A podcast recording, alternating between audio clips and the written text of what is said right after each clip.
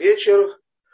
Э, и сегодня у нас вторая недельная глава Мецура Тазрия, но, Тазрия Мецура, но сегодня у нас не будет связи с, недельной глав, с недельными главами, потому что в шаббат он же выпадает на Рошходыш, новомесячье. И поэтому мы будем читать главу последнюю главу, которая завершает книгу Ишаяу. Если вот у меня дома много изданий разных Танаха и разных комментариев, наверное, Ишаяу это самая э, толстая книга, самая массивная книга. ну, может быть, книга Шмуэля, она превышает ее по объему, ну, там две части. Вот, э, книга Ишаяу, она огромная, 66 глав в ней. И Последняя глава, самая последняя глава, которая является и общим знаменателем всей книги Ишаяу. Понятно, что это не просто так. Последнее, завершающее его пророчество. Э, и э, для нас это очень важно, потому что Рошходыш – это особый день, Рошходыш – это особое время, полупраздничный день. Было раньше принято, что женщины даже не работают в этот день. Ну, как не работают? Не как в субботу, что нельзя и в праздники зажигать свет, там, делать какие-то работы, а э, именно как в субботу и праздники. А речь идет о том, что стараться не стирать в этот день. Да, и, например, даже не стригутся в этот день. Это по сегодняшний день такая Аллаха. Э, женщинам этот день как бы в праздник был отдан за то, что они в свое время не захотели отдавать свои золотые украшения мужьям, которые хотели сдать это золото для того, чтобы из него создать золотого тельца. Э, ну и Рошходыш, в общем, это э, очень важная э, веха в нашей жизни. Мы дальше будем об этом говорить, в том числе и мое личное открытие эм, насчет и, хидуш, насчет э, женского начала и почему э, у, народа Израиля, у евреев не родословная, а как бы, национальность передается, ядут, еврейство передается именно по женской линии. Итак, 66 глава, полностью, с 1 по 24 стих, и, и так сказал Господь, небо престол мой, а земля подножье ног моих. Что за дом, который вы можете построить мне, и где место покоя моего? В разных э, плоскостях и ракурсах объясняют разные комментаторы этот стих первый, э, потому что, ну, прежде всего, простое понимание. Всевышний находится на небесах высоко, а на земле его ноги как бы. То есть это только нижняя его часть, он касается земли э, слегка как бы. То есть и, и, икар, основное присутствие Всевышнего, оно на небесах.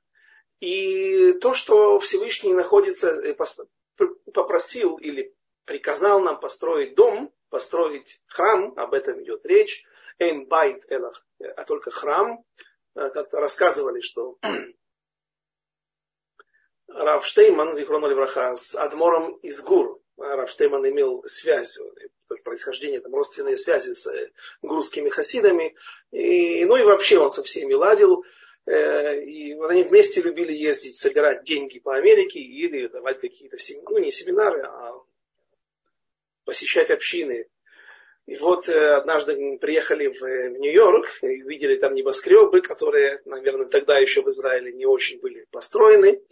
Э, то Рэбе Мигуру сказала «Изе байт гадоль», какой большой дом.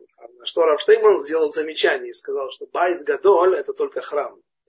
А, это גבוה, בית גבוה, может быть сказать правильно. Высокий дом, но не גדול. Потому что слово גדול обычно оно ассоциируется с величием. אישה גדולה, шунамитянка, мы изучали эту афтару Э, говорится о ней, что она прежде всего не большая женщина, а имеется в виду великая женщина. Ну и каждый раз, רכוש גדול, когда евреям было обещано, Аврааму было обещано в Брит Бен Абитарим, время того знаменательного союза, который Всевышний заключает с нашим праотцом, начальником нашего народа, и говорит он, что обладание святой землей, ну и вообще будущее народа Израиля, оно зависит от того, что они примут Тору, но это мы уже знаем, А Тору они могут принять только после того, как они пробудут в, э, в тяжелом изгнании. За что Исав, например, зная это, отказался от идеи наследия, быть носителем идей своих праотцов. И он отказался в том числе и от владения Святой Земли. Святой Землей, потому что он знал, что это обусловлено прохождением тяжелого изгнания. И вот сказано там, что они будут, э, их будут притеснять египтяне. Они, мы не знали, что это еще будут египтяне, но в общем они будут в изгнании, и а после этого Яцу Бархуш Гадоль выйдут с большим, э, большими трофеями, с большими приобретениями. Так вот, тот, по тому же принципу, как мы сказали, байт гадоли, шаг дола, это великое приобретение, а не большое. То есть это небольшое количество денег, потому что деньги любые, куда бы ты их ни вкладывал, все это может закончиться очень быстро или со временем. А, а есть что-то, что всегда может принести тебе тоже состояние, например, способности, например, какие-то Э, э, знания, какие-то науки, которые в любой ситуации, обладая ими, ты всегда станешь, э, например, богачом. А для нас нас интересует это величие народа Израиля, его мудрость, обладание Торой. Так что же это за Рахуш Гадоль, великое приобретение? И э,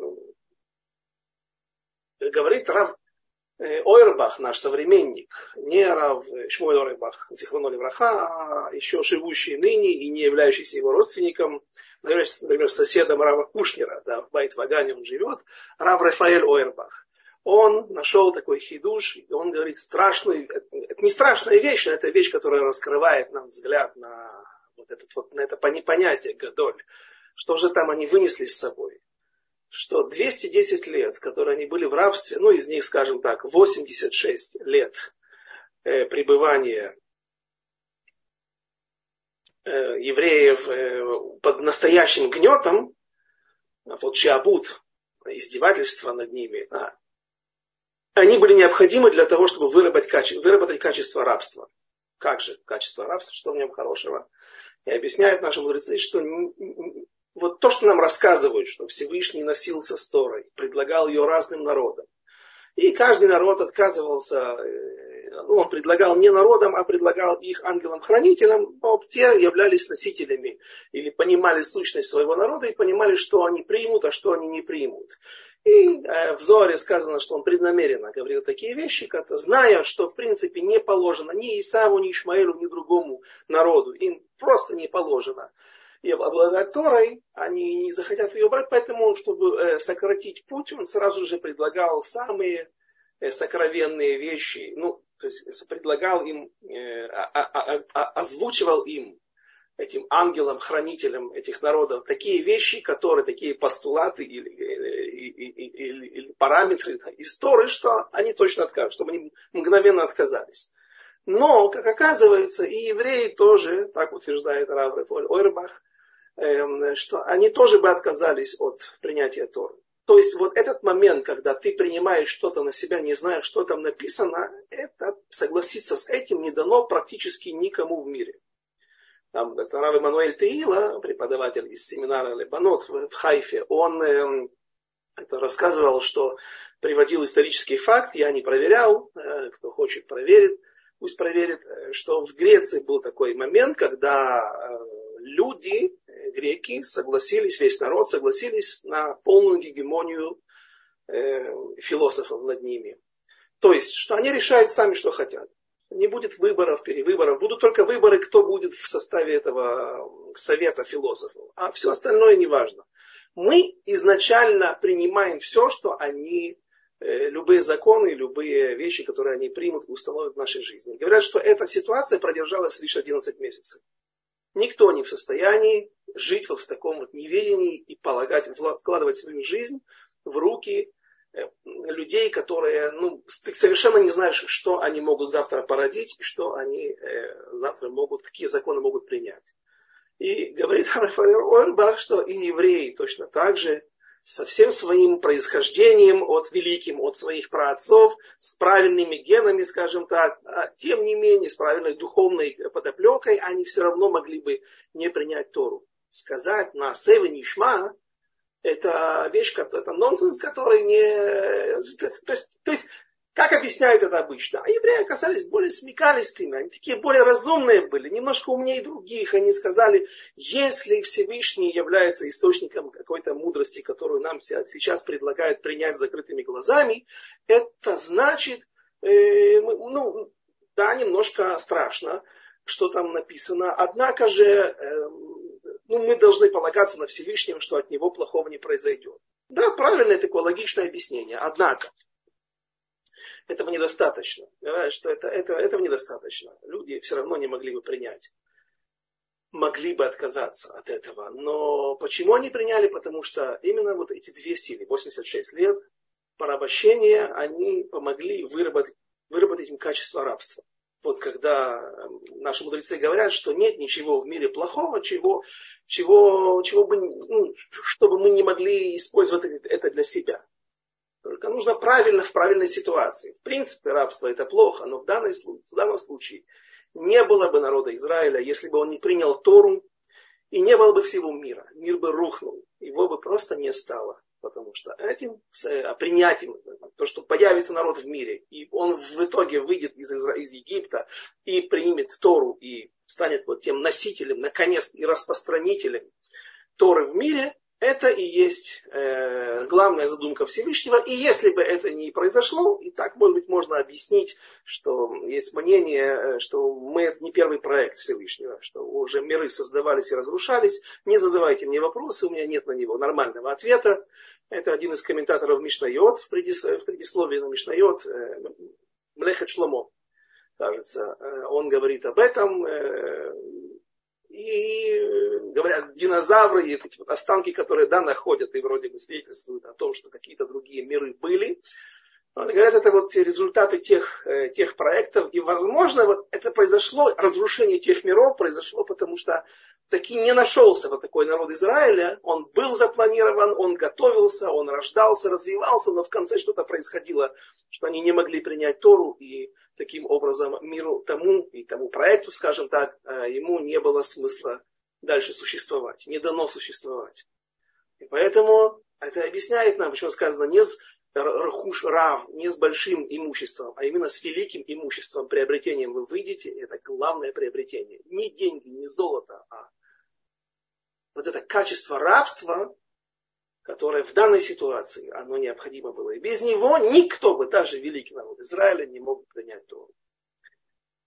Э, такое вступление. Вернемся к нашему пророку Ишаяу. И он говорит э, о том, что э, ноги его стоят только на земле. То есть мы не можем понять всю его сущность. Например, Юд Кей Вав Кей, четырех Юд Кей Вав четырехбуквенное имя Всевышнего, его когда объясняют, каббалисты, например, расписывают, что такое буква Вав, что означает буква Эй, они обязательно подчеркивают всегда. Это не вся сущность Всевышнего, а это то, как Всевышний в нашем низменном, низком, материальном мире открывается для нас. То, что мы в нашем мире своим сехелем, своим разумом можем, как мы можем его, насколько мы можем его постичь. Не более того, это не вся его сущность а только то, как он проявляется в нашем мире. Это и есть как бы вот ноги.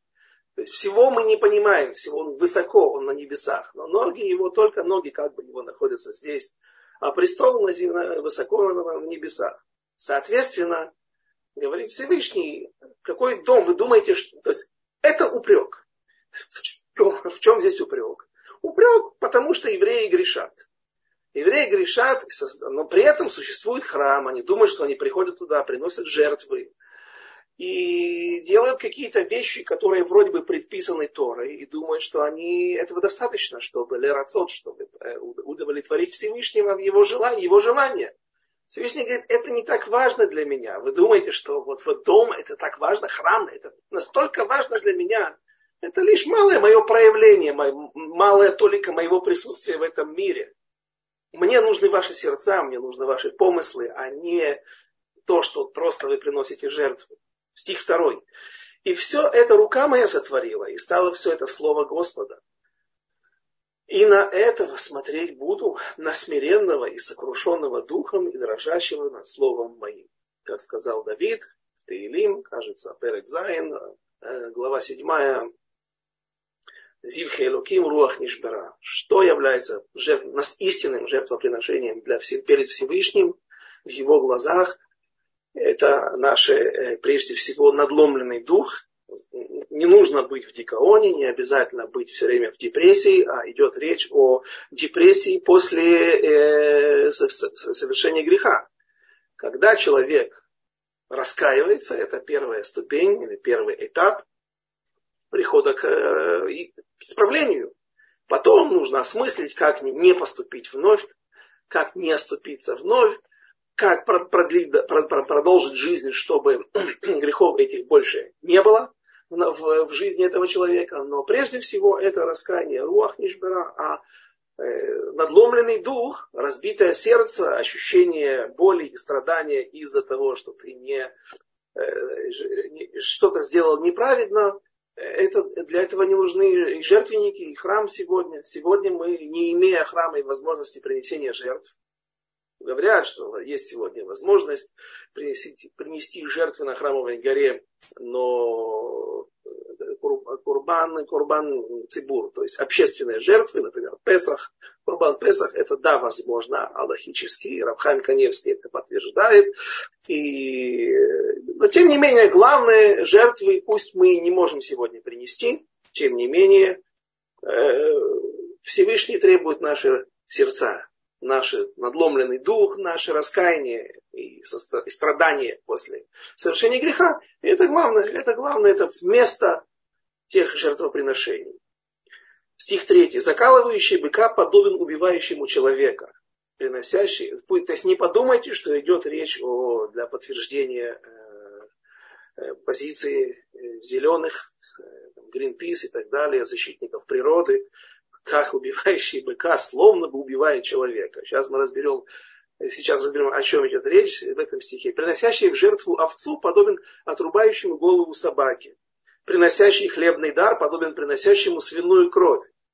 Воскуривающий ливону подобен э, благословляющему идола, как они избрали пути свои и мерзости желали, э, желала душа их. Идет речь о людях, которые внешне, формально выполняют заповеди, они приносят быков, но быки эти, э, например, если он думал, там разные объяснения есть, просто не, не кошерный бык, просто, например, дохлый, выбрал кошерного быка. У него нет богамов, у него нет каких-то бельма на глазу, не, называется непроходящий мум, э, физический недуг какой-то. Бельмо на глазу, разрубленная губа, которая уже не срастается, например, а, ну и так далее. Отрубленное ухо, типа, раз, надлом, как полом, поломанные органы, которые так и, и остались такими в общем, э, не об этом речь идет. И речь идет как, в том числе и о людях, которые быка собирались, не собирают, они, они приносят его в храме, а думают еще и о других богах. Они пришли и Всевышнему, а еще хотят поймать трем по пути. Э, взять и принести попутно это и э, скованот для с мыслями о других богах. И может быть оттуда тоже придет избавление. Так вот, такой человек, он словно убивает, отнимает жизнь. Да, действительно, бык просто так, или любое другое существо, его нельзя убивать просто так. Если комар тебе вредит, можно убивать. Да. Если оса тебе приносит, может, его, ее в субботу, есть ядовитая оса, которая может укусить и даже причинить, э, принести э, опасность для жизни человеку, он может ее тоже убить, даже в субботу нужно съесть, человеку должен, должен кушать, можно убивать животное. В жертву приносить тоже можно. Но все остальные другие причины, они являются беспричинным кровопролитием. И человек, который приносит быка в жертву, он не приводит его к его искуплению. Например, что значит искупление? Искупление это когда какая-то вещь, все в мире, как говорит пророк, э, лихводи. Все, что в мире я создал для того, чтобы это э, принесло какое-то раскрытие Всевышнего в мире и выполнило какую-то свою функцию. Легко это объяснить, например, на, на примере еды. Человек, когда, допустим, берет яблоко, берет э, другой вид еды, и благословляет на него таким образом, он привел это, этот продукт, эту вещь к своему тахлису, своему конечному результату. Оно удостоилось чести, это яблоко, чтобы им было освящено имя Всевышнего в этом мире. Это лучшее, к чему можно привести этот продукт в данной ситуации. Если человек берет камень и бросает в другого человека, убивает его или ранит, этот камень не совершил свое предназначение. Если же он этим камнем выполняет заповедь, например, строит, вкладывает его в стену для того, чтобы построить синагогу, то, разумеется, этот камень поет хвалебные песни в этот момент Всевышнему, потому что он понимает, что лучшее, что могло быть с момента его, с момента мироздания, как он был создан и валялся в земле, лежал где-то, да, он, этого, он достиг этого, он пришел к этому. Э, животное, если мы хотим его съесть, нужно его зашхитовать. Потому что вот таким образом оно, если мы его съедим без шхиты, это будет нарушение. И нам, и животному тоже это не принесет той желанной пользы, тех заслуг. Э, рыбу, например, почему мы ее не шхитуем? Потому что говорят, что она более исправлена в чем ее есть исправление или непор, не, не, не испорченность. Говорят, что когда объясняет э, это Магараль из Праги, Хатам Суфер так объясняет, да многие, что когда Адам с Хавой совершили первый грех, они как бы взорвали ядерный реактор. То есть взорва... Эм, тот первозданный свет, который Всевышний создал, наполнял этот мир. То есть легко было легалот раскрыть Всевышнего в этом мире, этого больше не стало.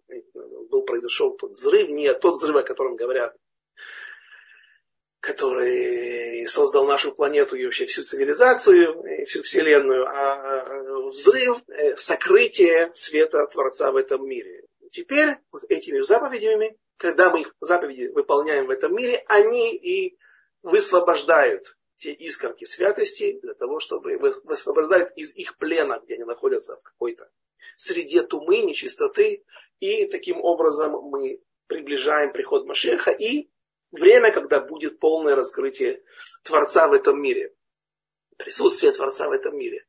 Э, так вот, э, когда это произошло, э, если мы продолжим идти по аналогии с реактором, взрывом ядерной бомбы, по, всему миру прокатилась волна не только разрушительная, а и прежде всего Э, излучение, излучение нечистоты. И все это пронизало все человечество, всех живущих на земле, всех животных. И с того момента для того, чтобы исправить животное, нам нужно его зашхитовать. Если мы, это если идет речь о животном, которое мы приносим как в жертву или употребляем в еду.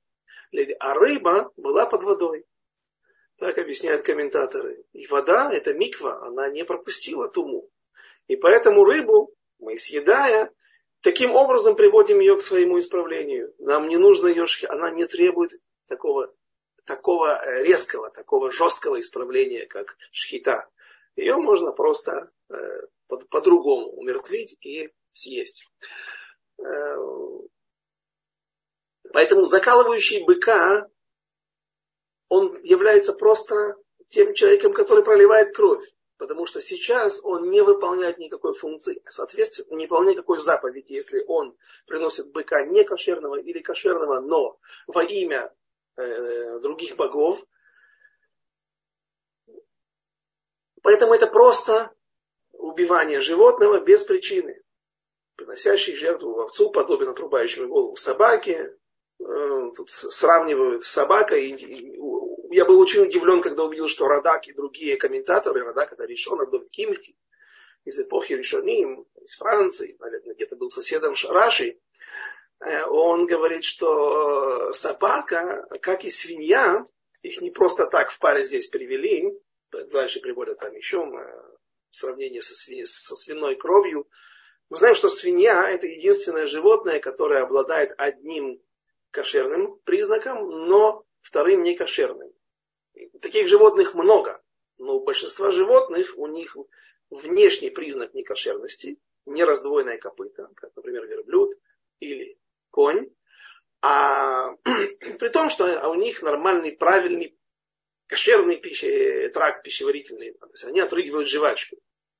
Свинья – это единственное животное на земле, которого тоже есть только один кошерный вид, э, кошерный признак, однако внешний. Э, не раздво, э, раздвоенное копыта, но он лома алегера, не отрыгивает жвачку. Радак добавляет собаку еще сюда. Он говорит, что в принципе собака это животное, у которого раздвоенное копыта, но оно лома алегера. Удивляются другие комментаторы. Ну, понятно, что раздвоенное копыта, да, но это же э, это не называется животное, у которого есть копыта. Оно ходит на лапах своих, а не на копытах. Поэтому мы идем, мы, нам, нам важно, чтобы было раздвоенное копыто или не раздвоенное копыто.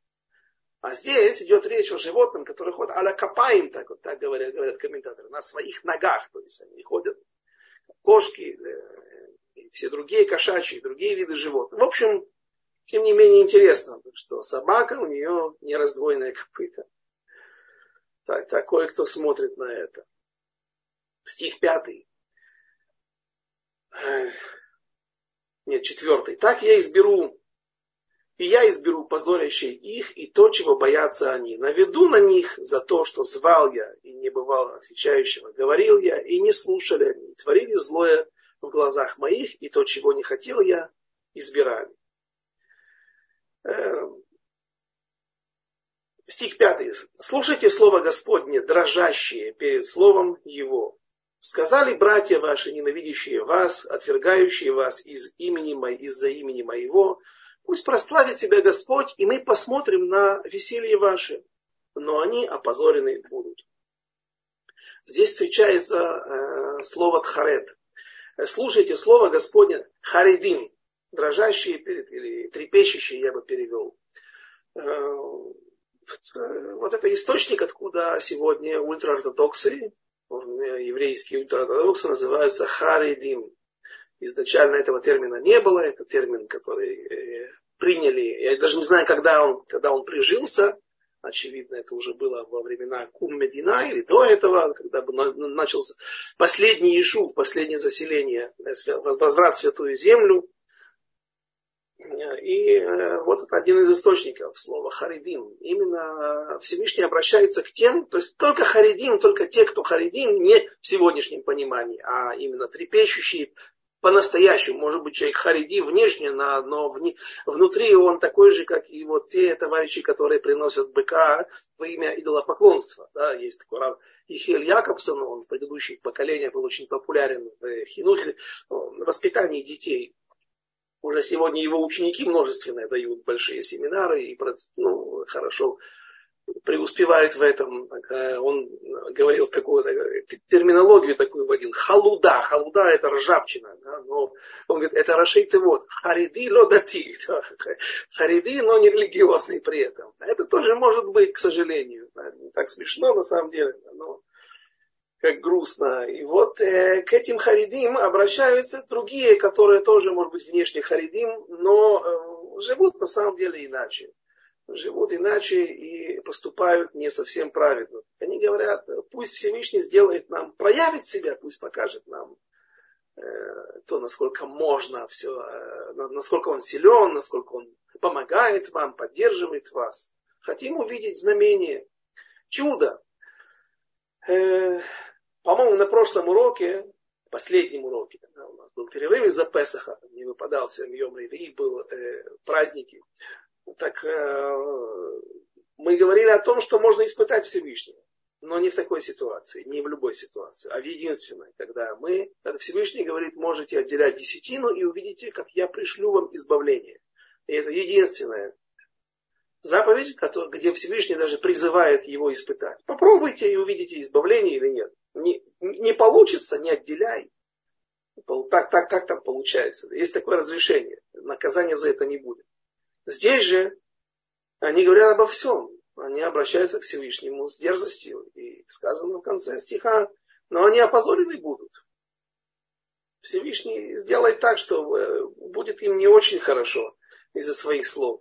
А другие комментаторы говорят, что речь идет о том времени, когда описано в Дворе, что когда придет Машиах и когда будет раскрытие Всевышнего в полной мере, то э, э, все будут плакать. Праведники, как и э, будут плакать так же, как и грешники. Но праведники от чего будут плакать? Потому что им э, гора покажется э, не гора. Ецерара будет казаться горой.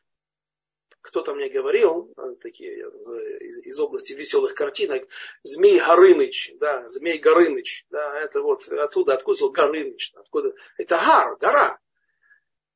Вот то есть это тот Ецерара, который, змей Нахаш, Нахаш да, он э, так попал, наверное, в русские сказки.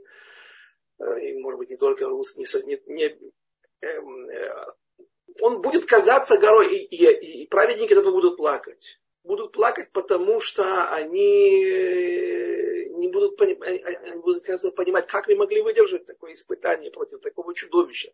Держаться всю жизнь, побеждать свое ЦРР. А от чего будут плакать нечестивцы от радости за праведников? Конечно, нет. Они будут плакать по другой причине. Потому что вот тот Ецерара, он им будет казаться как срок, как шнурок, как маленькая веревочка, которая, то есть, вот, и они будут плакать то, что на самом деле можно было выработать систему противостояния этому дурному началу. Не такой он страшный, не такой он великий и большой, но, мы, но они этого не делали, шли на поводу своих желаний, и поэтому теперь есть, осталось только плакать. Может быть, это поможет. Это раскаяние. Стих шестой. Клик шумный из города, голос из храма, голос Господа воздающего, возмездие врагам моим. И тут мы приближаемся к наказаниям врагам, обещанию наказания тех, кто не просто грешил. Здесь идет, идет речь в основном о народах мира и только тех представителях народов мира, которые э, притесняли и причиняли беды евреям.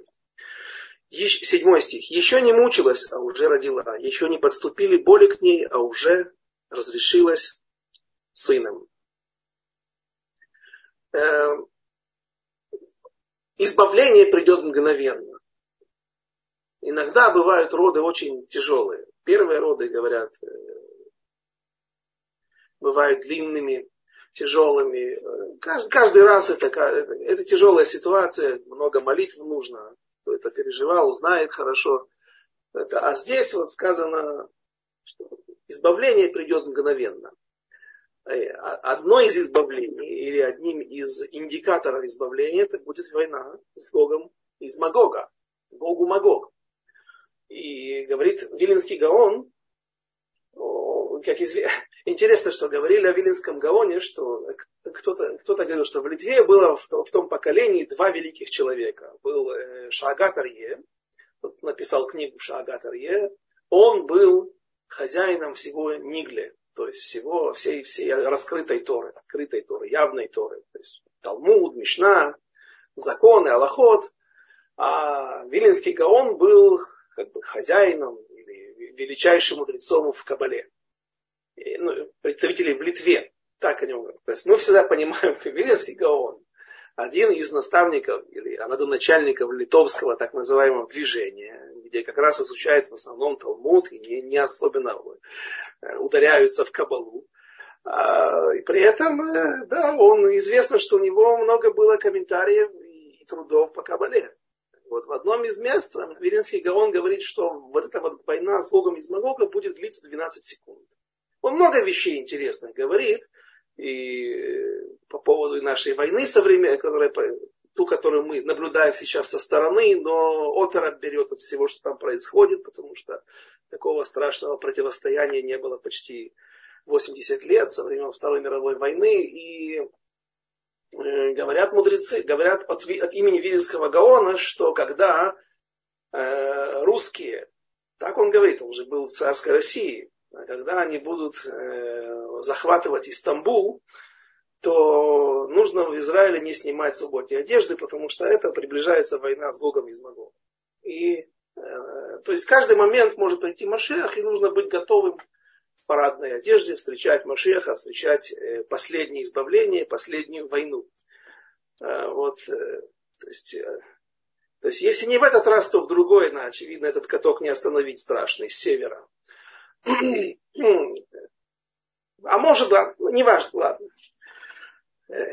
И э, Виленский Гаон там говорит насчет этой войны с Богом 12 секунд. Очень, смотрите, вот этот, эти наши стихи в Ишаяу, с ними здесь не все комментаторы соглашаются с тем, что идет речь об именно войне с Богом и Магогом. Разные, разные периоды, разные исправления после прихода Машеха, до прихода Машеха, после Тхията Митим, воскрешения из мертвых.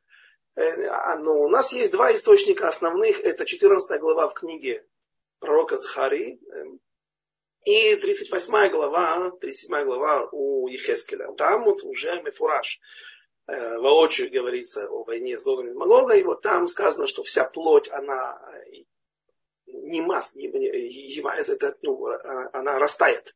Как может растает, когда сгорает. Да? То есть очень похоже на излучение ядерного. Возможно, еще какие-то страшные оружия, разработки будут к тому времени, да, к концу, но очевидно, что это, и вот эти 12 секунд, когда все произойдет и закончится очень быстро, и все мгновенно, все войска мира, которые соберутся вокруг Иерусалима воевать против друг, друг против друга, якобы спасая евреев от нападения других, там, по ходу христиане с, с, с мусульманами будут воевать друг между другом, но на самом деле, как мы знаем, как Рамбам пишет в своих посланиях в, в Йемен, Э, все войны, которые ведут против нас, только ради одного – уничтожить. Или ассимилировать, что тоже является уничтожением, захватить и потом, чтобы мы стали частью, как пытался Паро сделать из нас, чтобы мы стали частью Египта. Кстати, объясняет, почему египтяне, есть мидраж, который говорит, э, что фараон в какой-то момент сказал своим своему парламенту, своим приближенным, ну, так сказать, народу Египта. Слушайте, ну они нам сделали много добра. Э, Яков, когда пришел их праотец, прекратился голод, который мог уничтожить нашу всю страну. Э, он сделал, дал благословение мне фараон, если это был тот фараон, есть такие мнения, был большим долгожителем.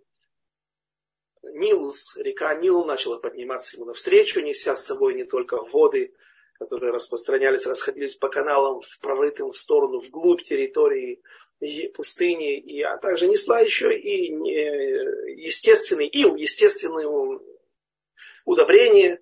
В общем, мы им немножко должны быть благодарны. Зачем мы должны их закабалять? Так вот, за эти слова, за это пожелание быть, э, выразить акарата тов, быть благодарным народу Израиля, его отстранили от власти на, трое, на, трое, на три месяца. То есть не такой уж он был не магнат, а родан, э, диктатор, который имел неограниченную власть. Он, да, на поводу у своего народа и должен был с ним считаться, с его мнением, и у этого народа, или у парламента, в общем, каких-то силовых структур были рычаги, как давить на фараона. Соответственно, к чему я это все, этот Мидраш привел? когда э, начались казни, и ну, ты, ну, ты же не, ну, не нужно быть умным человеком. Не нужно быть дураком, чтобы не понимать, что если против тебя движется танк, а у тебя есть только трехлинейная винтовка или даже автомат Калашникова, но нету противотанковых гранат, или это, тут и РПГ не поможет, да, который в Израиле, кстати, называют RPG. То есть были миллионы трофейных этих РПГ э, взяты, да, так мне рассказывал один спецназовец русскоязычный э, во время войны, там, в основном на, на сирийском фронте, на голландских высотах. Да, и там было написано РПГ, и так русские, так израильтяне так его и называют. Но только RPG, да, на, на свой лад, по-английски. Даже это не поможет. Нужна серьезная какая-то такая вот система, которая может э, взорвать этот танк. И если ты видишь, что один раз, раз за разом ты проигрываешь, пусть и делай какие-то там попытки там, своего крокодила создать или змея, по разным мнениям, свой, свой превратить кровь, воду в кровь в своем стакане, но ведь даже не все ручьи. Ты же, все они понимали, что здесь против вас работает сила, которая, против которой ты ничего не можешь сделать. Может быть, нужно уступить? Почему народ терпел? Почему тот народ, те элиты, те силовые структуры, которые, да, имели, оказывается, возможность повлиять на фараона, в данной ситуации не роптали, а терпели вместе с этим негодяем. Объясняют наши мудрецы, что фараон говорил, послушайте, эти товарищи, эти евреи, они уже дошли до мем тет шара и тума. Они спустились до 49 ступени. После 50 ступени тумы больше возврата нет. Сегодня есть возврат. Так рассказывают, что пришел один Бальчува, свежеиспеченный, раскаявший, пришедший к, к, к осознанию, что нужно жить как, как религиозный еврей, к Равхайму Коневскому, Зикруной Враха, и начал плакаться. Он говорит, какие там мем тетшары, нун шары тума. Я все, все, все 200 шары тума был э, в своей жизни, постиг и окунался в них.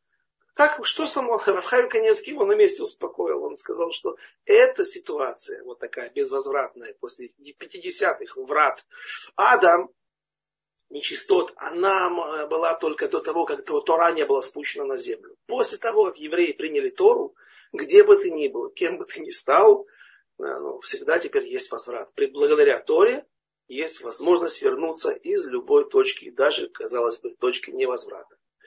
Но тогда ситуация была опасная. Евреи дошли до 49 ступени. И фараон говорил им, послушайте, а нужно потерпеть. Они от меат еще немного, они станут нас, частью нас.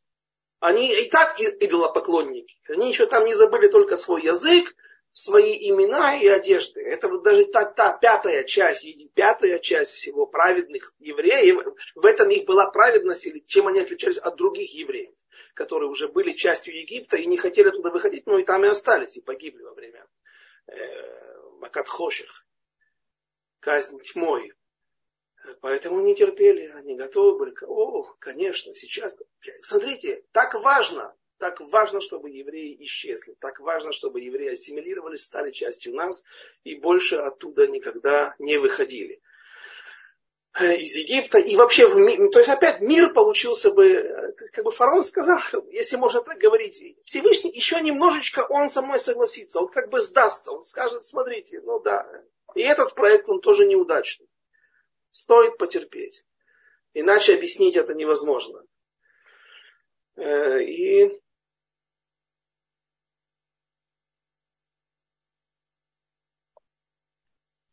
как выход из Египта был в одно мгновение, так и приход Машиаха и последнее избавление будет также в, мгновенное, в одно мгновение. Не, успело, не успели начать, начаться схватки предродовые, как уже Машиах пришел.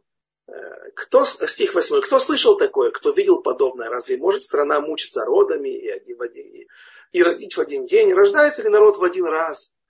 А вот едва начала мучиться родами, как родила, дочь Циона сыновей своих. Доведу я и до родов, до родов и не дам родить, сказал Господь, я ли дающий силу родить остановлю, сказал Бог твой. Стих 10. Веселись Иерусалимом и радуйся. Радуйтесь ему все любящие его, в том числе не евреи, те, которые хорошо относились к евреям, есть такие даже целые народы, где практически нет антисемитизма, рассказывают это о Грузии, например, э, э, удивительная страна, где нет антисемитизма практически вообще. Э, во время Второй мировой войны, когда вся Европа уничтожала, сербы, например, не уничтожали евреев, а сохраняли их. Поляки, например, были на стороне чьей? Своей, да. Они, как мне один поляк рассказывал, что его дедушка, дедушка спрашивал, кто был лучше, лучше немцы или русские. Он говорит, чисто едно, да, одинаково, да, что те, что оба хороши да, народа. Но в, в любом случае они были стороной э, претерпевшей тяжелую оккупацию и тоже много смертей своих. Но когда евреи избегали из концлагерей и добирались в партизанские отряды поляков, они их там уничтожали на месте. Сербы говорят нет. Есть такие интересные моменты, но скорее всего идет речь о всех, что в каждом народе есть хорошие, есть плохие, и вот те, которые были, э, относились к евреям хорошо, или, по крайней мере, не дошли до э, преступлений против них, с ними будет соответствующее отношение, к ним будет соответствующее положительное, позитивное отношение. Возрадуйтесь с ним радостью, все скорбящие о нем. Об Иерусалиме. Чтобы, э, не могу удержаться. Царь Давид рассказывает, что он однажды где-то бродил и услышал, как люди разговаривают, когда этот Давид уже умрет, чтобы мы, его сын Шломо, они очевидно знали, Давид распространил то э, указание Всевышнего, что не он построит храм, он сделал все, что мог, подготовил э, базу, подготовил основание, вырыл шитим, там, сложные э, инфраструктуру создал вокруг всего этого, заготовил все необходимые средства, разбил, поставил на колени весь Ближний Восток. Шломо не провел, ему не нужно было проводить ни, ни единой войны, потому что никто не смел поднять голову против народа Израиля, помня, что Давид сделал с ними. Но самому ему не было суждено построить храм. Так он возрадовался. Он говорит, я радовался, когда услышал, что люди говорят, когда этот уже Давид умрет, чтобы его сын пришел и построил храм. Почему он радовался? Желает его смерти его подопечные, с которыми он прошел все войны, прошел все, все мытарства, испытания. Потому что ему важно было, чтобы храм был построен. И как он говорит Давид, им итен шейнали эйнай тнумали аф апай. Если он не, давал себе спать, изнурял себя молитвами, ночью почти не спал, молился о приближении строительства храма. И вот все, кто так желает, кто помнит о храме, кто э, митабель, кто страдает э, о том и думает, и жалеет о том, что его нету, эти и будут потом радоваться вместе с Творцом, когда третий храм будет спущен с небес и восстановлен чтобы, чтобы питались вы и насыщались от груди утешения Его, чтобы сосали вы и наслаждались от сосца славы Его. Э, может быть, помните, на одном из уроков мы говорили, там есть такое понятие «жникат аневиим». Как бы пророческий дар, он сравнивается с кормлением э, материнской грудью. Есть получение пророчества. И очевидно, что идет речь о том, что будет, почему, что будет исправлено во время прихода Машеха, после прихода Машеха. Мир, как он будет исправлен? Каждый будет видеть, как пророк, что выходит из того, что если я согрешу, что будет, если я сделаю то-то и то-то. То ты сразу понимаешь всю, всю подноготную и всю, все последствия твоих действий. Если ты это видишь, то уже не так э, хочется грешить или не так хочется что-то делать. Ибо так сказал Господь, вот я простираю к нему, как реку, мир и как поток, разливающийся богатство народов, и будете и питаться будете на стороне у плеча, и носимы будете на коле... у плеча носимы будете, и на коленях лелеяны. Эм, 16 стих, остается немного времени. Ибо в огне Господь судиться будет и мечом своим со всякой плотью, и многие поражены будут Господом. Речь идет о суде есть суд, о котором объясня, говорится, что это был, как будет подобие Нюрнбергского процесса, который мы хорошо знаем, будет Леавдиль Элиф Авдалот, понятно, что это будет э, э, суд Творца над нечестивцами, все те, кто совершили страшные грехи, и говорят, что когда Давид есть в 13 главе, в 12 главе в книге, второй части книги пророка Шмуэля рассказывается о победе Давида над амунитянами и о том, что он там в одном предложении говорится, но это очень задаваемый вопрос, потому что людей это мучает. Почему Давид, сказано, пилил их пилами? Обычно мы такое видели в фильмах во Второй мировой войне, и не только, в основном не о немцах, а в основном их подразделении э, СС. То есть, когда вот эти вот жандармерия, да, поливают с этими бляхами, да, и в кожаных плащах, да, вот они в основном делали такие страшные издевательства. Даже необычные, стандартные немцы, да, которые тоже да, пришел их оправдывать, да, но, то есть вещи, которые не присущи вообще нормальным обычным людям, а только отъявленным выродкам, а тем не менее, э, в Давид, там пилил пилами, таскал по улицам бросал их в барана, и, в общем, еще какими-то, и бросал их в какие-то молотилки. Как это объяснить? Можем ли мы сравнивать? Конечно, мы, мы не можем сравнивать, не будем сравнивать Давида с какими-то самыми плохими людьми на земле, но объяснить нужно. Говорят, что Нахаш, Амон служил Нахашу. Он не служил солнцу, не служил каким-то светилам, не служил каким-то посредникам, а непосредственно корню зла. Нахашу. У них на, на мечах был выгравирован змей. И когда Давид победил их, то для него это было победа. Он думал, что он очень сильно, он а, наверняка привел мир к исправлению. Но не такому, как он думал. Но это, это, это не наша тема сейчас, да, где Давид ошибался, что все эти проекты, э, я уже говорил об этом, наверное, кто слышал, э, мои уроки по книге царей на, на этом же сайте Тулдут Шурун э, и тысячу жен царя Соломона, это был проект царя Давида. Я доказываю очень просто, элементарно, на, на, из стихов даже не нужно. И Давид хотел показать, как то, как будет выглядеть вот этот вот страшный процесс над страшными нечестивцами. Как будет, это будет подобие, потому что Мораль из говорит, что Давид создал царство на земле, которое было наиболее похоже на царство небесное.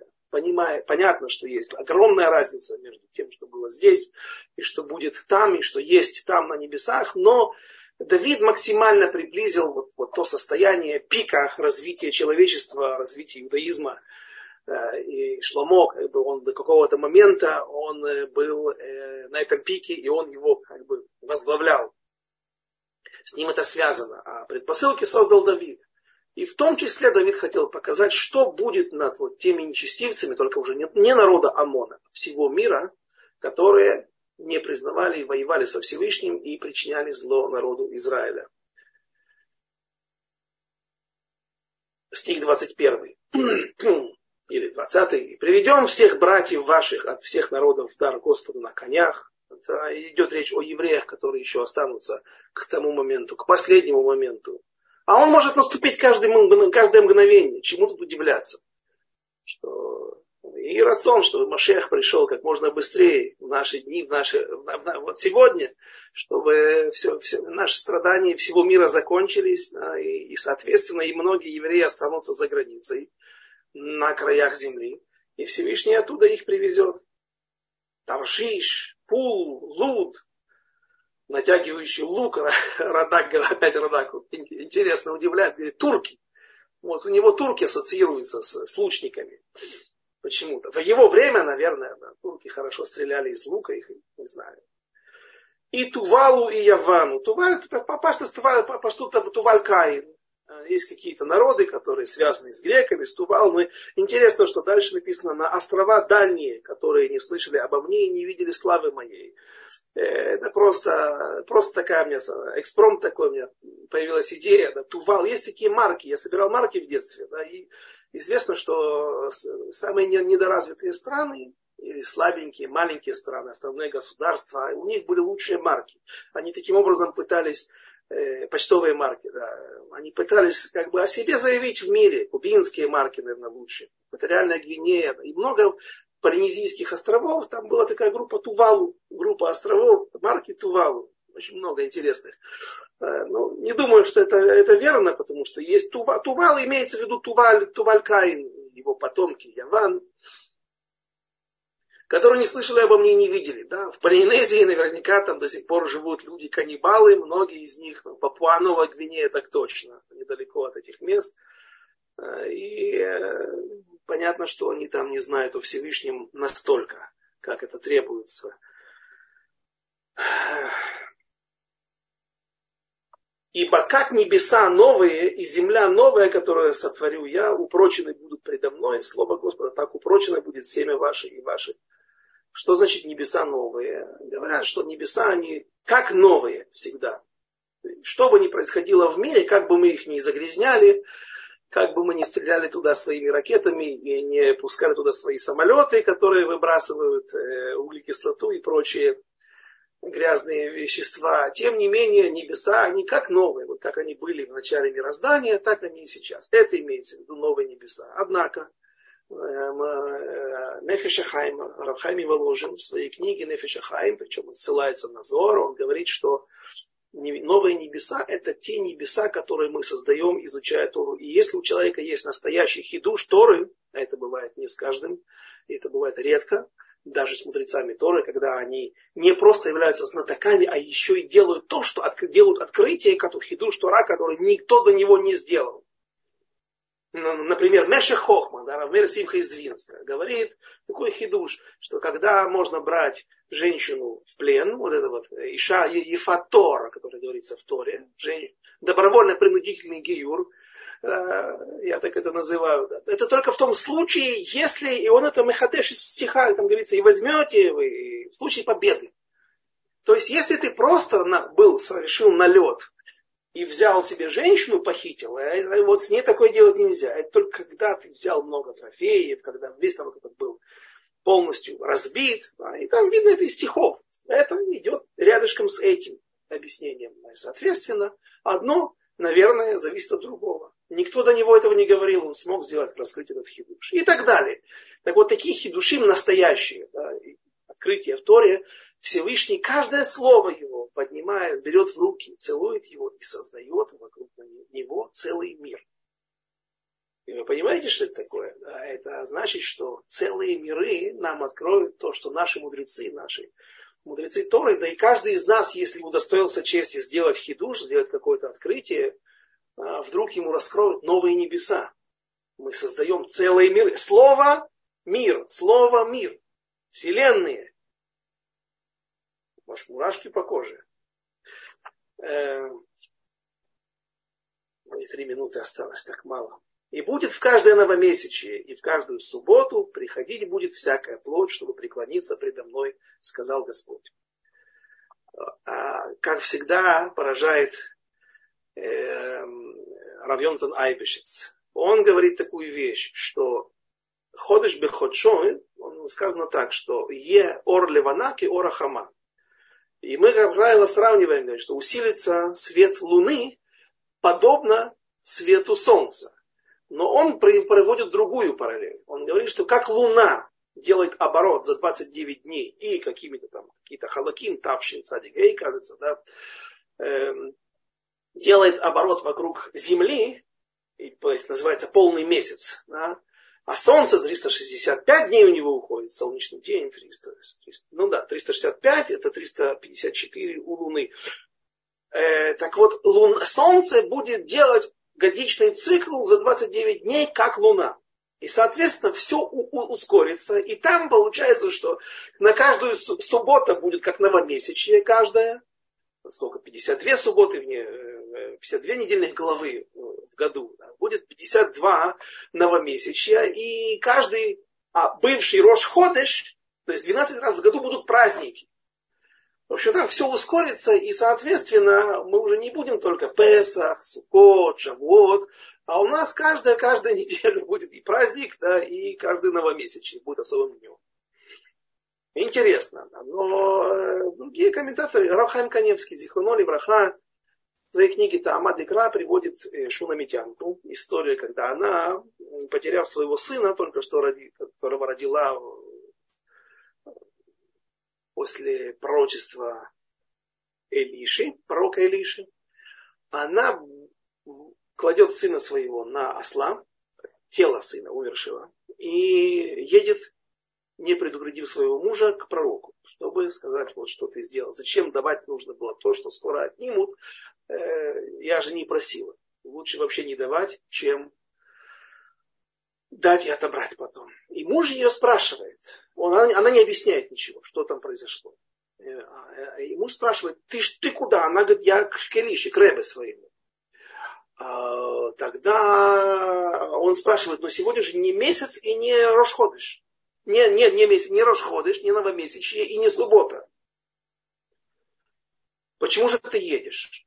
Гмара, трактат Роша Шана, Вавилонский Талмуд учит, мудрецы учат отсюда, что нужно посещать в регалим наших мудрецов, своих учени, учителей. Если э, Сукот или, или Песах или Шавот, нужно ехать и посещать своего рэбе, своего э, учителя, мудреца. Подожди, э, тут рассказывается о новомесяче и о субботе. Видно, что муж из слов мужа, что она ходила к э, Илише, посещала его каждую, перед каждой субботой и в каждый новомесячный. А тут учат это, что нужно только три раза, там, три раза в году ходить к Рэбе своему. Объясняют даже мудрецы, нет, нужно ходить три раза в году, но а, а тот, кто живет рядышком, если ты, твой Рэбе в Иерусалиме, и ты живешь в Иерусалиме, будь добр, возьми билет на автобус, заплати и поедь к нему, э, э, это обязанный.